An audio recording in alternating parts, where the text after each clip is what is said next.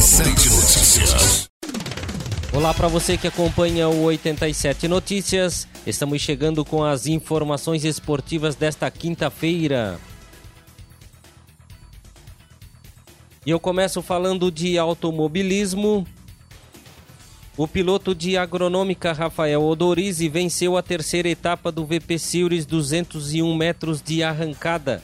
Rafael foi o mais rápido na categoria DTA Light, com o tempo de 5,7 segundos, atingindo velocidade de 220 km por hora.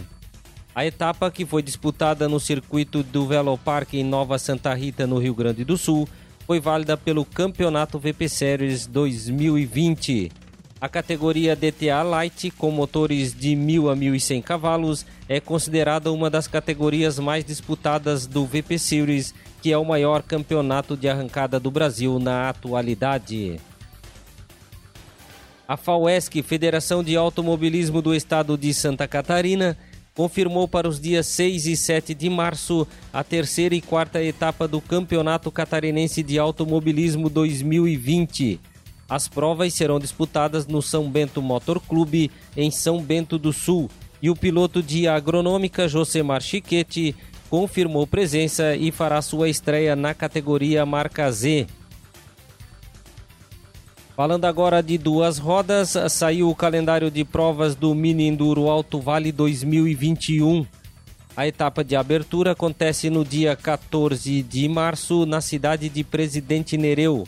No dia 18 de abril acontece em Taió a segunda etapa e também será válida pelo Campeonato Catarinense. Dia 30 de maio será em Ibirama, dia 25 de julho acontece em Ituporanga, no dia 10 de outubro será em Indaial e no dia 31 de outubro acontece a etapa final na cidade de Dona Ema. Pelo Campeonato Mundial de Clubes acontece hoje a decisão do terceiro lugar e também a decisão do título. Ao meio-dia tem Al Ali do Egito e Palmeiras disputando o terceiro lugar. E às três horas da tarde, a decisão do título entre Bayern de Munique da Alemanha e Tigres do México. Pelo Campeonato Brasileiro da Série A, 35ª rodada, teve ontem no Beira Rio Internacional 1, Esporte Recife 2. No Castelão, Fortaleza 3, Vasco da Gama 0. No Morumbi, São Paulo 1, Ceará também 1. No Maracanã, Fluminense e Atlético Mineiro 0 a 0. Na Neoquímica Arena, Corinthians 3, Atlético Paranaense também 3. A rodada será completada na quarta-feira, dia 17. No Culto Pereira, 19h30, tem Coritiba e Palmeiras.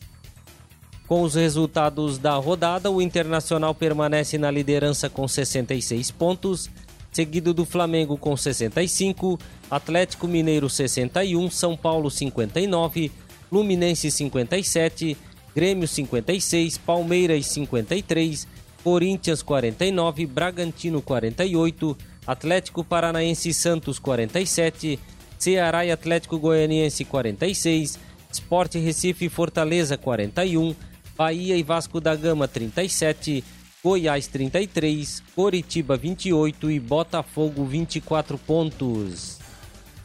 E foram essas as informações esportivas de hoje. Eu volto amanhã com muito mais para você.